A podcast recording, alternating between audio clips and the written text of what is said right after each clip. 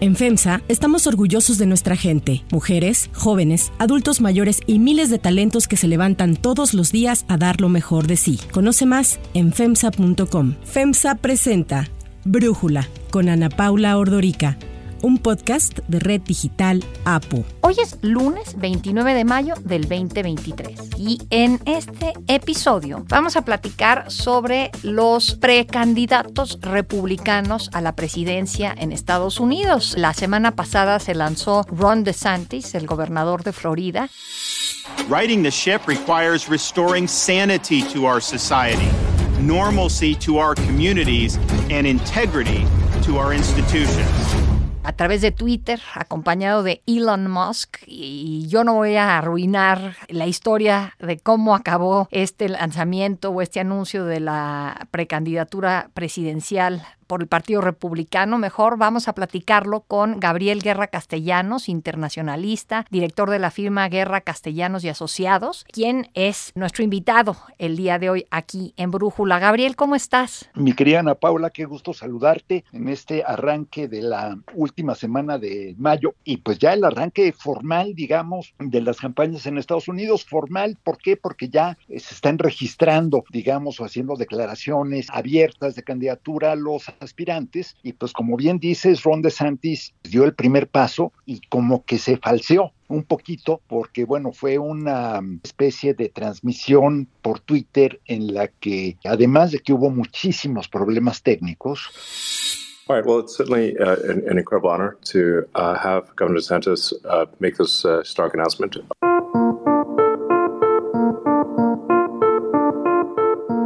Uh, can are you there? Can you hear us? I think you broke. I'm right, here. I know. I think I think you broke the internet there. We had over half a million people in one Twitter space, and it was growing by like fifty thousand a minute. So, uh, congrats on uh, on breaking the internet there. Se retrasó, hubo que interrumpir un par de veces, pero cometió un error que a mí me parece elemental y básico en comunicación política, que es nunca compartas el escenario y mucho menos el micrófono con alguien más famoso o más relevante que tú. Y estaba ahí compartiendo micrófonos y lo estaba presentando, ya lo dijiste tú, Elon Musk que además no perdía oportunidad para promover los servicios de Twitter y para hablar de sus inversiones y sus negocios. Entonces, pues fue, digamos, que un lanzamiento medio surrealista. A mí lo que me llamó la atención en el tono de lo que tú estás diciendo, eh, más allá de la parte política, que ahorita la platicaremos, es que si Ron DeSantis, siendo un político completamente desconocido, brincó a la fama apoyado por Donald Trump. I'd like to thank our president for standing by me when it wasn't necessarily the smart thing to do. Logra reelegirse el año pasado en Florida con más de 19 puntos de ventaja sobre su rival demócrata. Entonces, es un político que ha crecido mucho, que tuvo una campaña exitosa por su reelección. ¿Qué necesidad tenía de ahora escudarse en otro hombre famoso? Si brincó de Trump, ahora brincó a Elon Musk y estaba viendo incluso sus spots de campaña. Salen imágenes de Elon Musk casi como si el candidato no supiéramos bien a bien si es Elon Musk o es Ron DeSantis. ¿Por qué hizo eso? Mira, a mí no me hace mucho sentido, digo, a menos que tenga por ahí un plan ultra secreto y doblemente absurdo, eh, increíble, de que Elon Musk fuera su candidato a la vicepresidencia o alguna cosa así de vehícula, lo cual dudo, pero... Bueno, no sé eh, ni siquiera si se pueda, porque Elon Musk es de Sudáfrica, ¿no? Además, no, pero bueno, ponle tú que tenga eh, los documentos para hacerlo, pero no hace ningún sentido. Lo único que yo pudiese imaginarme Ana Paula, es que como sabe Ron DeSantis que Donald Trump le va a pegar hasta con la cubeta, se quiere de alguna manera blindar, se quiere proteger bajo la sombra de una figura tan prominente como eh, Musk, que además es un personaje muy atractivo para un sector muy peculiar, pero un sector de la derecha y de la extrema derecha en Estados Unidos. De hecho, pues mucho de lo que ha pasado en Twitter a raíz de la llegada de Elon Musk, pues ha generado acusaciones de que se le estaban abriendo de par en par las puertas a la ultraderecha en redes sociales o en Twitter. Solamente que fuera así, pero de otra manera, pues pareciera que quieres opacar, es un poco como los candidatos que se casan con una celebridad, pero pues bueno, por lo menos ahí pueden decir, bueno, somos pareja de vida, compartimos casa, tenemos hijos, en no es el caso, evidentemente. Entonces, es una de varias cosas que no hacen mucho sentido y es una candidatura que posiblemente está muy mal calculada en términos de tiempo y en términos de la personalidad contra la que va a competir, que es, digo, independientemente de que tenga a Superman en sus anuncios de campaña, el hombre fuerte en ese momento del lado republicano es Donald Trump. Y ahí es donde yo creo que Ron DeSantis va a batallar y va a batallar mucho. Justo te quería preguntar sobre los retos que tiene DeSantis en su candidatura. Parece como que está en, no quiero decir la cuerda floja porque no, no es eso a lo que me refiero, pero como que tiene que hacer un malabarismo, ya sabes, estos hombres que caminan sobre precisamente una cuerda, tiene que hacer el malabar de que por un lado se quiere desprender de Trump pero por el otro lado quiere ganarse a los trompistas. Y no sé cómo puede hacer eso de Santis. ¿Tú qué opinas? Mira, es un acto de mm, equilibrismo, efectivamente, y creo que doblemente complicado por eh, un factor adicional a los que mencionas, y es que De Santis decidió como parte de su estrategia de gobierno primero en Florida, pero todo ya con miras después de que gana él con 19 puntos de margen, como lo señalaste hace rato, como que siente que, bueno, que entonces ya está listo para enfrentarse a quien sea y decide rebasar a Donald Trump, pero por la derecha. Y para rebasar a Donald Trump por la derecha, te tienes literalmente que salir al acotamiento. Es muy difícil correrte a la derecha de Trump, pero DeSantis lo logró y lo logró a costa de, primero, de la preocupación de muchos donantes, los grandes donantes que están diciendo, hoy esto llega demasiado lejos, la prohibición de libros, las limitaciones en el currículum escolar, el pleito con la compañía Disney, todos los temas de diversidad, que una cosa es que a los conservadores no les gusten y otra cosa es que aprueben que el gobierno se meta de esa manera tan flagrante, digamos, en la vida personal de la gente. Entonces creo que ahí pues trazó una ruta que es primero muy accidentada, muy complicada, segundo que no es necesariamente ganadora, porque pues a la derecha de Trump había una, pues una rebanadita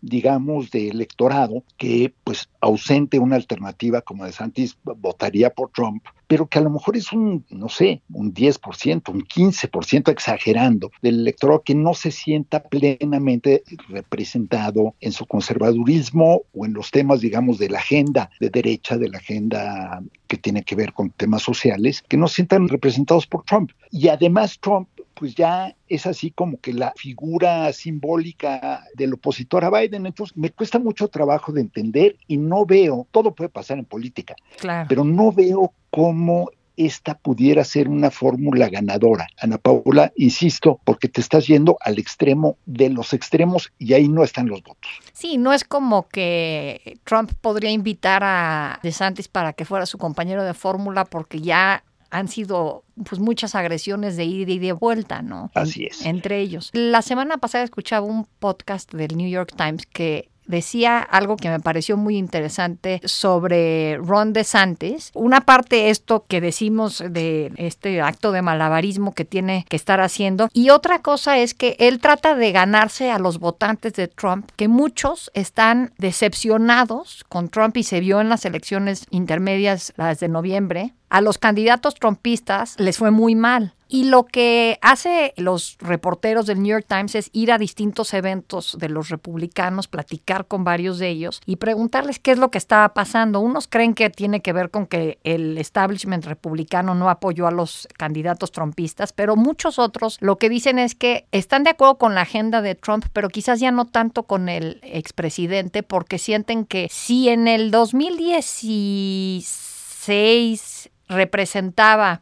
a los agravios de muchos estadounidenses, ahora está haciendo una campaña hablando de sus agravios personales, de me robaron la elección y quiero llegar y vengarme.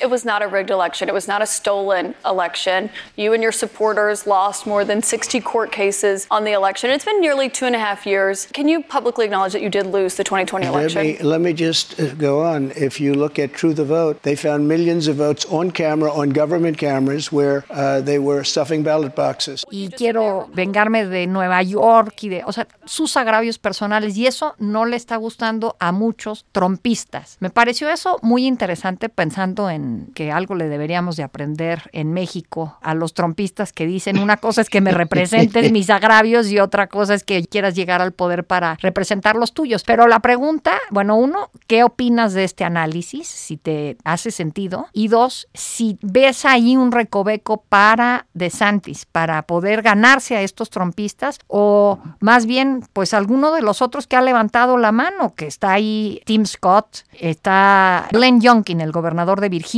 está el ex vicepresidente Mike Pence, o sea, hay varios que han levantado la mano. Hay, varios aspirantes, incluso está Robert Kennedy Jr., que es un conspiranoico de las vacunas. Que, no nos quiere a los mexicanos.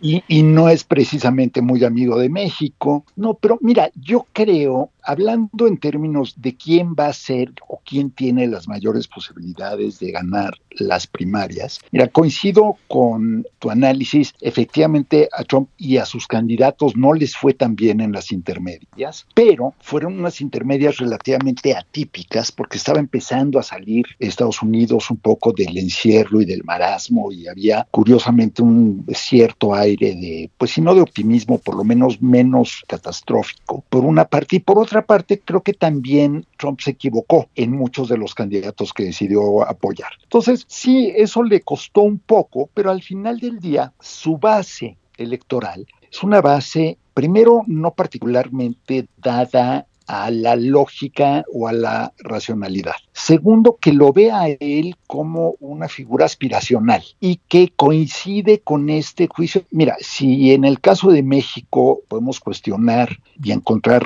terriblemente irónico que eh, alguien desde el poder se queje de los agravios, en el caso de Trump es doblemente así, porque él no solamente era presidente de los Estados Unidos, sino que además es un hombre enormemente rico, que es el hijo del privilegio sí. por antonomasia.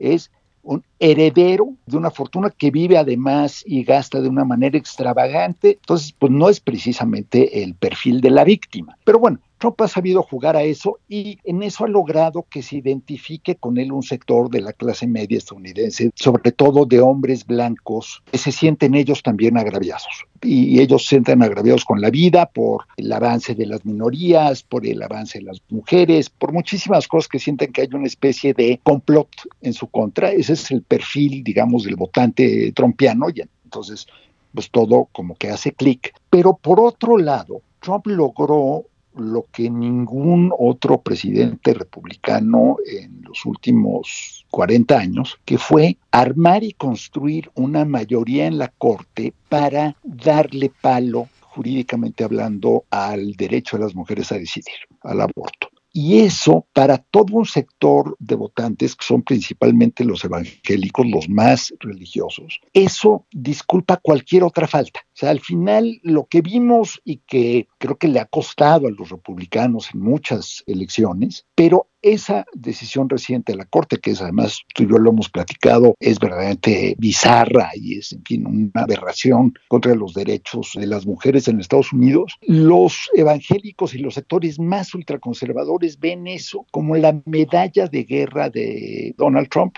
que hace que le perdonen cualquier otra cosa. Y creo, por lo que vemos ahorita en las encuestas, Trump tiene con todo y que DeSantis acaba de lanzar, tiene, si no me falla la memoria, 38 puntos de ventaja. Sí, sí, sí. En las encuestas. Justo tengo abierto la página de Real Clear Politics y las más recientes desde 25 puntos arriba, 42, 33, 21, 27. O sea, en todas está arriba Trump. No hay una en donde ni se le acerque Ron DeSantis. Pero dramáticamente arriba, además. es decir, no, está, no está tantito arriba. En la de Fox eh, News, que Fox News ha tratado de virar de Trump a DeSantis, a DeSantis y está más 33 Trump. Ahora, Habrá quien diga, bueno, es que DeSantis no ha empezado a hacer campaña. Yo a eso reviraría, sí, pero es que tampoco ha empezado el escrutinio mediático sobre DeSantis todavía. Sí. Entonces, De Santis, ¿qué tiene? De Santis es un poco, él se ve a sí mismo, digamos, como un ideólogo, como un hombre de ideas y de conceptos. A mí lo que me preocupa mucho de Santis es que, a diferencia de Trump, haría y o diría cualquier cosa con tal de ganar, lo que sea, ganar una elección, ganar una negociación, ganar dinero. De Santis auténticamente lo cree. Entonces, tienes a un candidato, un aspirante a la candidatura republicana a la presidencia que verdaderamente está convencido de todas las cosas que ha estado haciendo como gobernador. Este sí es el emblema, digamos, de la extrema derecha, quisiera decir ilustrada, pero sería una, un oximorón, pero de la extrema derecha que fue a la escuela tiene muchos flancos débiles, incluyendo su paso por Guantánamo como soldado, como oficial, en que además ya aparecieron algunos reclusos acusándolo a él de actos de incitación a la tortura, etcétera. Sea cierto o no, es ruido es un distractor innecesario. La figura de su esposa, que también pues, va a ser un poco la gran influencia ahí, porque es una mujer que tiene un gran peso eh, y lo ejerce en esa vida de pareja política. He was there to pick me off of the ground when I literally could not stand. He was there to fight for me when I didn't have the strength to fight for myself. That is who Ron DeSantis is. Casey DeSantis, ¿no? La esposa, sí, que es tremenda, exacto. tremenda tremenda. Ya hay un perfil interesante eh, sobre ella ahora en el New York Times que acaba de pasar. A mí lo que me parece que más le va a complicar la vida de Sandys es que los donantes lo están viendo con alarma, no porque no crean que pueda ganar, sino porque, como decíamos hace rato, les parece que se fue demasiado al extremo. Porque este, o sea, ya cuando empiezas a prohibir libros, a cambiar currículo escolar, a enfrentarte, porque sí, Disney tendrá todo lo que quieras y la podrán criticar por todo lo que quieras, pero también ahí en el pleito con Disney está DeSantis recurriendo a una serie de herramientas legales o legaloides que son profundamente autoritarias. No es como Estados Unidos está acostumbrado a que se trate al sector privado, a una gran empresa. Entonces yo creo que voltea a ver eso más de un empresario dice, a ver, ¿y este como presidente qué haría? ¿No? y hay otra cosa más ahí, eh, viendo su spot de lanzamiento, de que eh, dice, yo estoy buscando ser presidente para guiar a nuestro país al Great American Comeback. I'm Ron DeSantis, and I'm running for president to lead our Great American Comeback como que ahorita están los estadounidenses viviendo una amenaza. Entonces, los republicanos siento que se han convertido en el partido del miedo, ¿no? Y pues no sé qué también les ha funcionado eso, porque han perdido el voto popular en siete de las últimas nueve elecciones. Sí, y además en estos últimos años han llegado a los extremos tanto en materia de derechos individuales, de libertades, la insurrección del 6 de enero, ahora nuevamente el tema de la posible quiebra o no del gobierno estadounidense ante el riesgo de que no se apruebe un nuevo techo de deuda o de endeudamiento para la Reserva Federal y de cómo se defina eso también y no solo cómo se defina, sino cómo lo sepan aprovechar los partidos, también va a depender en buena parte, pues por lo menos el futuro inmediato de la contienda. Falta, hay que decirlo,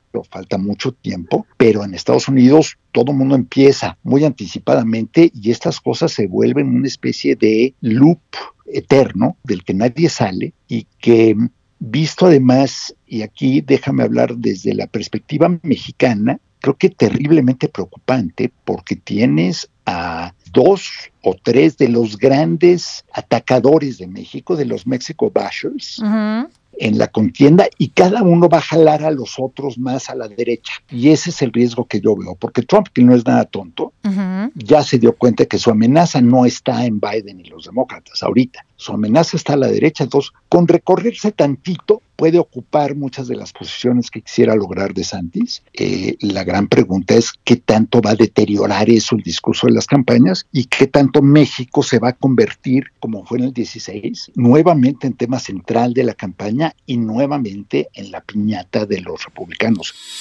no vamos a permitir a ningún partido de los dos de Estados Unidos, ni a ningún candidato que utilicen a México como piñata y que nos van a tener que tratar con respeto. Eso a mí me tiene muy preocupado. Bueno, y, y no sé si ahí pueda preocuparnos aún más cuando vimos a un López Obrador la semana pasada haciendo un llamado a que no voten los hispanos por DeSantis, pues si llega a la presidencia, no va a querer mucho a México. No va a querer mucho a México, claro. Si llega, en cambio, Trump le va a estar agradecido. Pero, Trump no es muy bueno para demostrar que está agradecido, ¿no? no, pero mira, yo creo que es un error del presidente de la República meterse de esa manera en la política estadounidense y lo es por una razón práctica y una razón de principio. La razón de principio es tú no puedes pedir respeto a tu soberanía y no puedes exigir no injerencia si tú la practicas. Entonces, ¿qué pasa el día de mañana si un aspirante presidencial o un alto funcionario estadounidense llama a no votar por Morena o por el PRI o por el PAN o por quien sea? Sería inadmisible para nosotros. Exacto. Bueno, pero no puedes reclamar eso si lo estás haciendo tú. Ahora, esa es la parte principista. La parte práctica es qué tanto va a servir, porque tanto Donald Trump como Ron DeSantis ganan mayoritariamente el voto hispano que, o latino, que le llaman en Estados Unidos. Yo no creo, por popular que pueda ser López Obrador entre la comunidad mexicana en Estados Unidos o la mexicoamericana, los que tienen derecho a votar, yo no creo que eso le sirva o le sea suficiente como para que la gente cambie su intención de voto. Y al revés, así como la semana pasada hacía un poco de burla el presidente López Obrador de Lili Telles diciendo no la saquen por favor de la contienda porque amenaza con meterme a la cárcel y entonces eso a mí me sirve,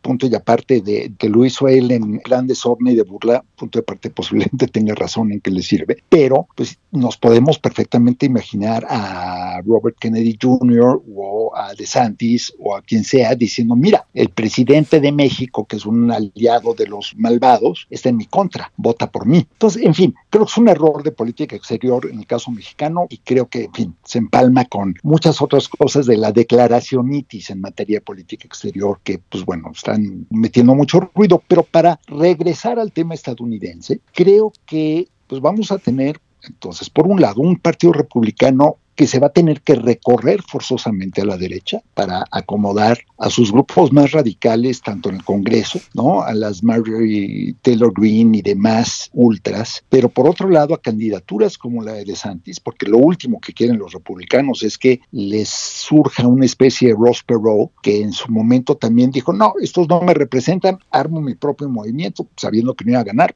pero con eso le aseguró la victoria en su momento a Bill Clinton. Ese es un riesgo. Y el otro es que el electorado en general diga, no, no, no, a ver, esto es demasiado ideológico, esto es too much, ya logramos lo que queríamos, ya, ya logramos que los grandes temas, digamos, de aborto, etcétera, ya se controlen y Biden ya está demasiado grande como para hacer nada relevante, va a ser una especie de lame duck desde el primer día. Esa puede ser al final la decisión. Y mi reflexión, no sé si última, uh Ana Paula, pero una, una reflexión que también vale la pena y que es un poco de terror, que es como, y mira, te consta que yo no discrimino por ni por razones de edad ni por nada, pero estás hablando de que los dos aspirantes con más posibilidades en este momento de llegar van a estar en sus ochentas medios. Sí, sí, sí. Y pues eso, o sea, más allá de tu capacidad física y mental, ponle tú que estuviera óptima, la de ambos. Y en otro programa podemos incorporar a un psiquiatra que nos dé su opinión al respecto, pero ponle tú que estuvieran intactas sus habilidades cognitivas y de raciocinio, su visión del mundo, ¿cuál es? Sí, sí, sí, es otra cosa. Cuando estamos hablando de inteligencias artificiales y todo esto, pues sí, quizás no son los ideales. Querido Gabriel Guerra Castellanos, siempre es un placer escuchar tus análisis sobre la política estadounidense. Tendremos un año muy interesante. Muy interesante. Y ojalá que Te agradezco mucho que, que me hayas invitado y te pido que me vuelvas a invitar. Así, claro, por supuesto. Gracias, Gabriel. Un abrazo. Si te gusta escuchar Brújula, te invitamos a que te suscribas en tu aplicación favorita o que descargues la aplicación Apo Digital. Es totalmente gratis y si te suscribes será más fácil para ti escucharnos. Además, nos puedes dejar un comentario o calificar el podcast para que sigamos creciendo y mejorando para ti. Para cerrar el episodio de hoy, los quiero dejar con música de Roger Waters.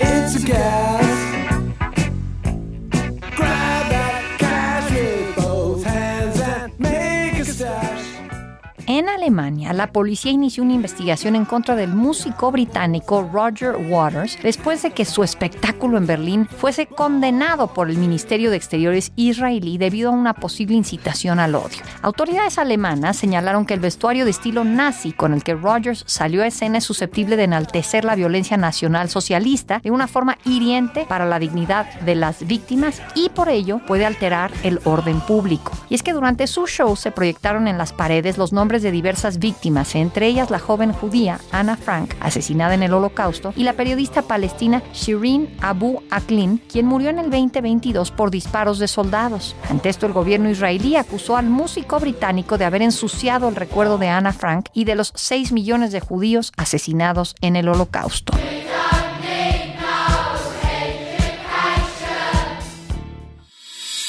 Yo soy Ana Paula Ordorica. Brújula es una producción de Red Digital APO. En la redacción, Ariadna Villalobos. En la coordinación y redacción, Christopher Chimal. Y en la edición, Cristian Soriano. Los esperamos mañana con la información más importante del día. Oxo, Farmacias ISA, Cruz Verde, Oxo Gas, Coca-Cola FEMSA, Invera, Torrey y PTM son algunas de las muchas empresas que crean más de 245 mil empleos tan solo en México y generan valor como parte de FEMSA. FEMSA presentó Brújula con Ana Paula Ordorica, un podcast de Red Digital APO.